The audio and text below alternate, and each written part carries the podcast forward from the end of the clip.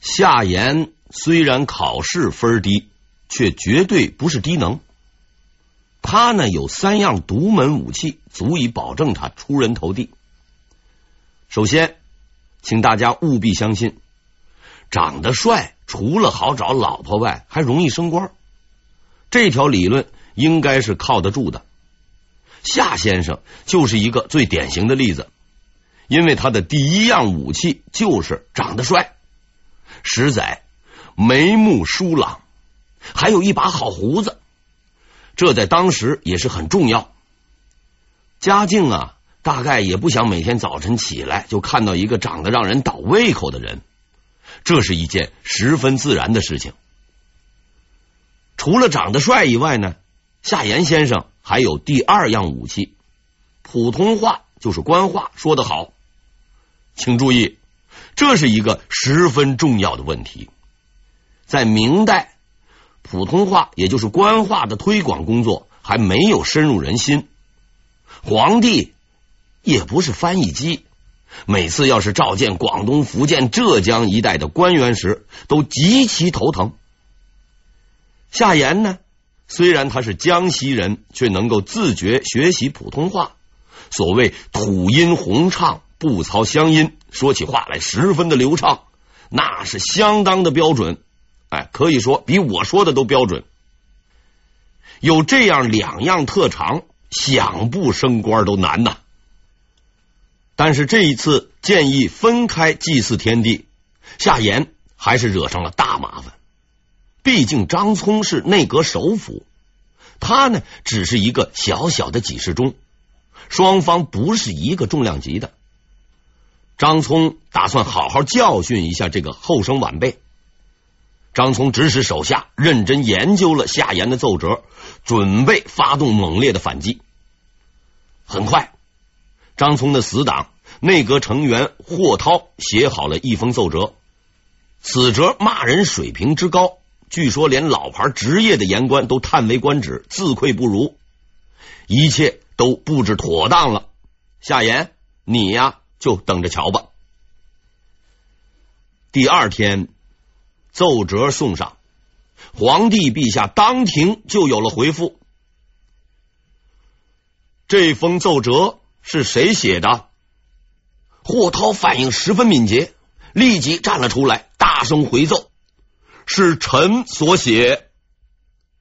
霍涛等待着皇帝的表扬，然而他等到的却是一声怒吼：“抓起来，立刻下狱！”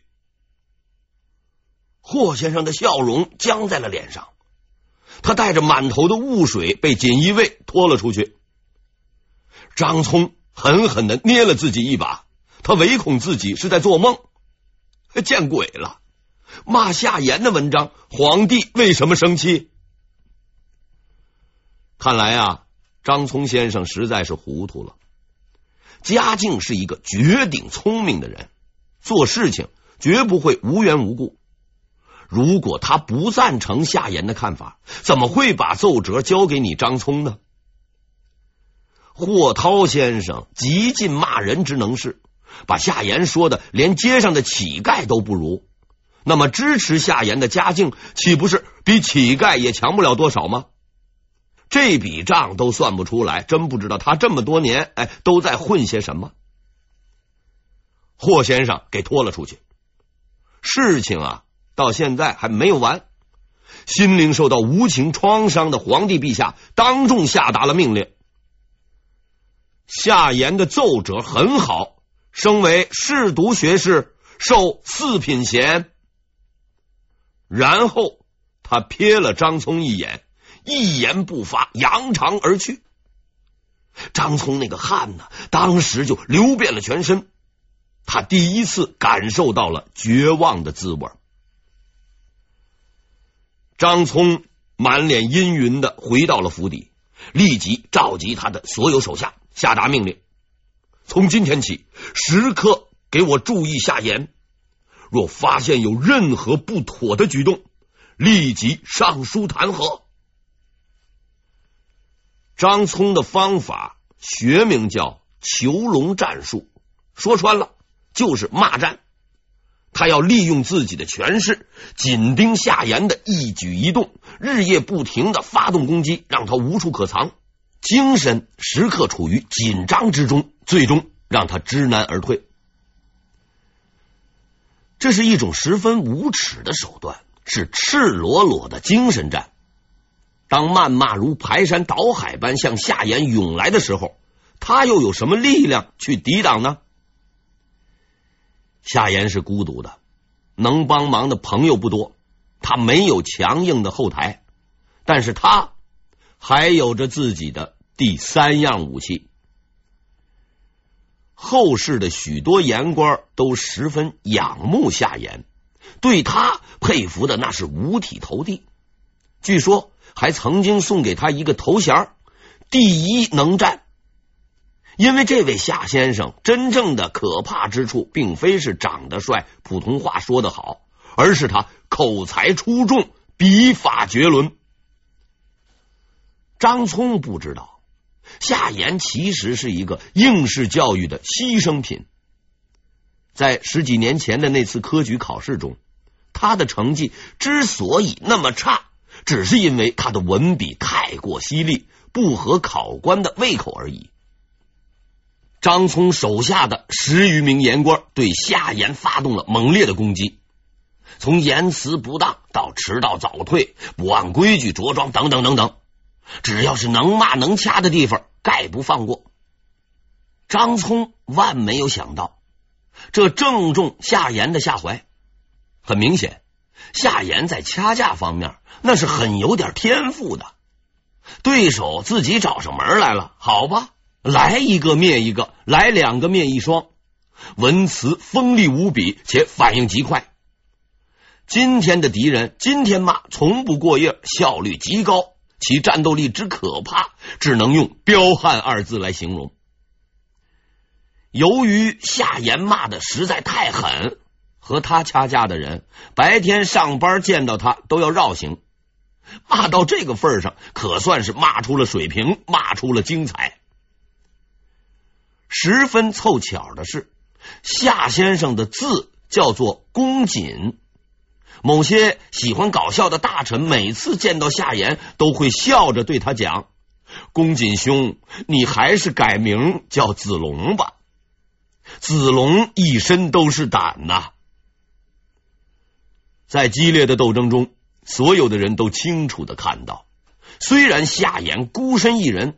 但从未屈服于那位高高在上的首辅大人，无论多少攻击诋毁，他从未低头放弃。这个人实在是太有种了。既然他敢干，为什么我不敢？潜藏在内心深处的愤怒终于开始蠢蠢欲动，越来越多的人围绕在张聪的身边。转机终于到了，皇帝。对待张聪的态度突然大变，经常的骂他，而且屡次驳回他的建议和奏折，让他大失脸面。从政治角度上来看，张聪算是废了。皇帝不喜欢，大臣不拥护，连他的同党都纷纷转做了地下党，唯恐被人知道和张大人的关系。面对着大好的形势，夏言呢？并没有被冲昏头脑，他始终牢记自己的打工仔身份，全心全意为领导服务，早请示晚汇报，从不像张聪那样拉帮结派。嘉靖先生呢，十分满意他的服务态度，一高兴，大笔一挥，就给了他一个部长，嘿，礼部尚书。嘉靖十年，张聪以退为进，退休回家。不久之后又跑了回来，然后几年之间是来来去去，忙得不亦乐乎。可惜的是，无论他怎么折腾，却始终没人理他。嘉靖十四年，张聪又申请退休，哎，这回是真心实意，童叟无欺。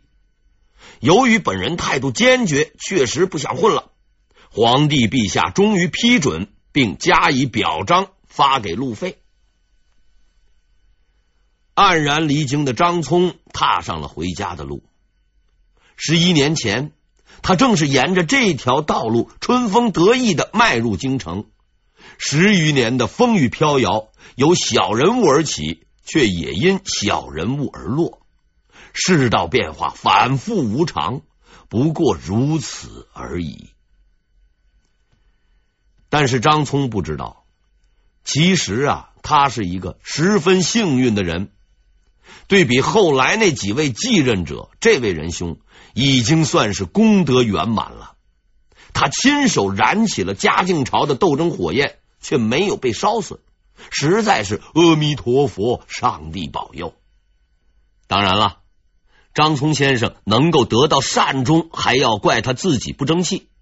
和即将上台的那几位大腕级权臣比起来，他的智商和权谋水平完全不在同一档次。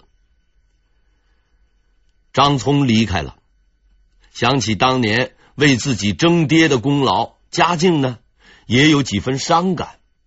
但张聪不过是他的一个木偶而已。现在第一个木偶已经用废了，应该寻找下一个了。嘉靖十五年，皇帝下狱，礼部尚书夏言正式升任太子太傅兼少傅从一品，授武英殿大学士，进入内阁。第二个木偶就此登上戏台。夏言其实他很清楚自己的身份，他成为了嘉靖的第二个木偶。并且自觉自愿甘于担当木偶的角色，从这一点上来说，他是个不折不扣的机灵人。夏言比张聪聪明，所以他的下场也将比张聪惨。成为内阁学士后，夏言没有辜负皇帝的希望，干的是相当不错，至少比张聪强。虽说他的提升也有迎合皇帝、投机取胜的成分，但能混到今天这个地步，还是靠本事吃饭的。夏言确实是个好官，是一个十分清廉的人，而且不畏权贵。干跑腿的时候，就曾经做过一件震惊天下的事情，骂倒张延龄。说起这位张延龄，实在是个了不得的人物。横行天下二十多年，比螃蟹还横。当然了，嚣张绝非偶然，他是有资本的，孝宗皇帝的小舅子。凭着这个身份，他在弘治、正德年间很吃得开，无人敢惹。然而夏言惹他了，夏言上奏章弹劾张小舅子侵吞老百姓的田产。这个奏折送上去以后呢，没人理，连皇帝都不管。要知道，当时那是嘉靖初年，皇帝大人自顾不暇，连爹都弄没了，哪有时间管这个事儿呢？夏言于是又上了第二封奏折弹劾，而且比上一封骂的更狠。张延龄，哎呦，气疯了，恨不得活劈了这个不识时务的家伙。不过，对于夏言的攻击，他并不担心。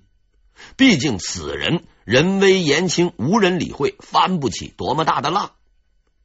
如他所料，第二封奏折依旧没有回音。可是没过多久，他在朝中的内线报告说，夏言又上了第三封奏折。靠，这人莫不是发疯了吧？夏言呢，并没有发疯。但是张延龄却真的快要被逼疯了，因为夏先生的奏章并不只是上中下三集，而是什么呀？长篇连载。在那以后，夏言又陆续出版了痛骂张延龄奏章系列之第四、第五、第六、第七部，这才就此打住。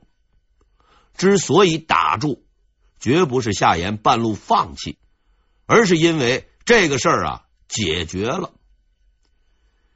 奏折一封接着一封，连皇帝陛下也被搞烦了。于是他在忙于争爹的斗争之中，还专门抽出时间料理了张延龄，让他呀退回了霸占的田地。他宁可得罪张国舅，也不敢再惹夏先生了。这就是夏言的光辉历史。当日的夏行人就敢动朝廷高干，现在成了夏尚书、夏大学士。估计啊，除了阎王之类的传说人物，天地之间已然没有他搞不定的人了。除了刚正不阿之外，夏先生呢还有一个特点：廉洁。对官员们而言，这可算是要了老命了。领导不下水，这问题就难办了。偏偏夏学士反贪力度又格外的凶猛，于是，一时之间，朝廷风气大变。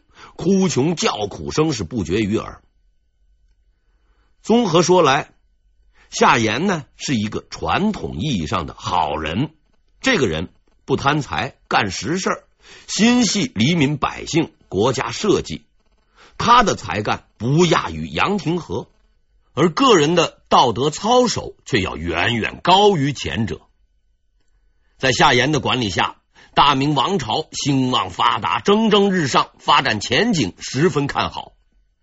嘉靖十五年，他接替李时，成为内阁首辅，走到了权力的顶峰。然而，夏先生刚刚爬到山顶，他还没来得及喘口气儿，就发现啊，那里边还站着另外一个人。很明显，这个人并不打算和他站在一起。夏言已经是内阁首领。文官的第一号人物，却偏偏管不了那位仁兄，因为这个人叫做郭勋。郭勋是张聪的盟友，在朋友倒霉的时候呢，他十分忠诚的遵循了自己的一贯原则，落井下石。朝廷谁当政并不要紧，只要能保住本人的地位就行。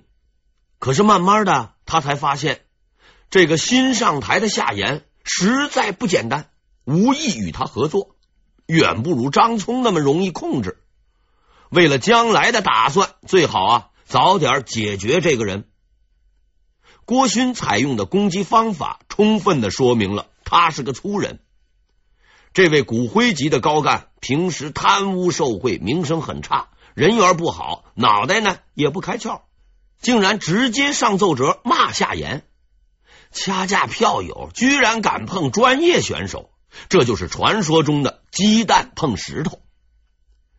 夏言自不必说，马上写文章反骂，双方是拳脚相加，十分热闹。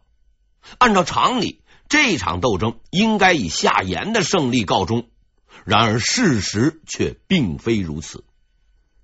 嘉靖逆反透了。你说手下这帮子人骂来骂去的，这也就罢了。可是每回都要把自个儿给牵扯进去，一边是朝廷重臣，一边呢是老牌的亲戚，双方都要皇上表态。老子哪来那么多的时间理你们这些破事儿啊？不管了，先收拾一个再说。哎，夏言的运气不好，他呢挨了第一枪。嘉靖二十年。皇帝大人收到了夏言的一封奏折，看过之后是一言不发，只让人传他火速觐见。接到了指令，夏言心里还是比较踏实，因为自己的这封奏折并没有涉及什么敏感问题。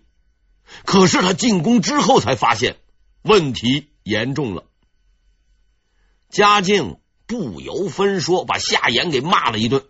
搞得首辅大人不得要领，然后皇帝才说出骂人的原因：你写了错别字了。夏言呐懵了，这不是故意找茬吗？换了别人啊，挨顿骂也就算了，皇帝故意找茬，你还敢抽他不成？可是夏言兄实在是好样的。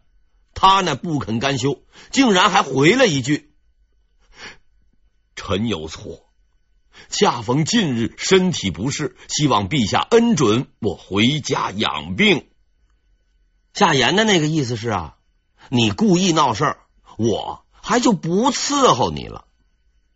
当然了，嘉靖先生也不是好欺负的，他怒不可遏的大喊一声：“你也不用养病了。”干脆就退休吧，再也不要回来了。惨了，这下麻烦了。玩笑开大了，可是话说出了口，也没法收回来呀，只能硬着头皮走人。夏言满怀忧伤的开始捆被子、收拾行李，准备啊离开北京。就在他即将上路的时候，突然有人跑来告诉他：“先等一等，你可能啊不用走了。”夏言确实不用走了，因为出事儿了，而且还是大事儿。这件事情出在郭勋身上。夏言因为错别字被赶出了京城，郭勋呢很是高兴，但这位兄弟实在是不争气，很快就惹出了一个大乱子。这个事儿呢，具体说来是个工作作风问题。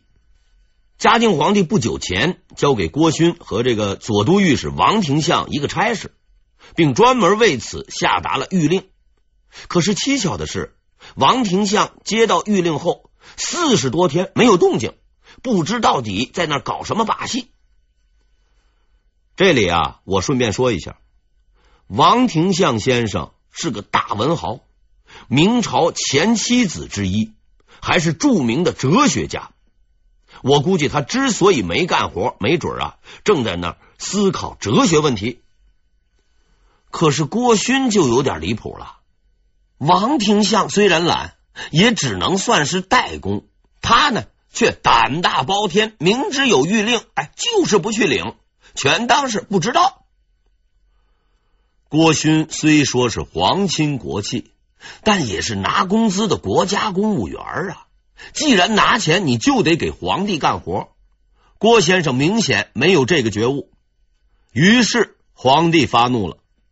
自己交代下去的事情，一个多月竟然没有回音，立刻下旨严查。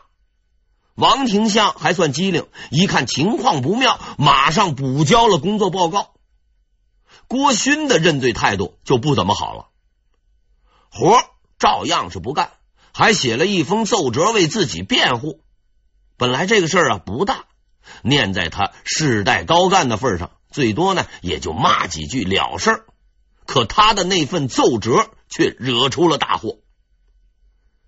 必须说明的是，郭勋的奏折哎，并没有错别字儿，这是值得表扬的。不过他的问题啊，比错别字儿要严重的多。这位仁兄真不愧是个粗人，他在奏折中狡辩完了以后，还写上了一句惊世骇俗的话：“何必更劳刺赤？”结合着上下文，这句话呢，解释起来大致如下：这种事情，你就是指皇帝，这种事情你何必要专门下一个命令？多余。这回皇帝是真给气着了，姓郭的，你有种，不废了你，我就不姓朱。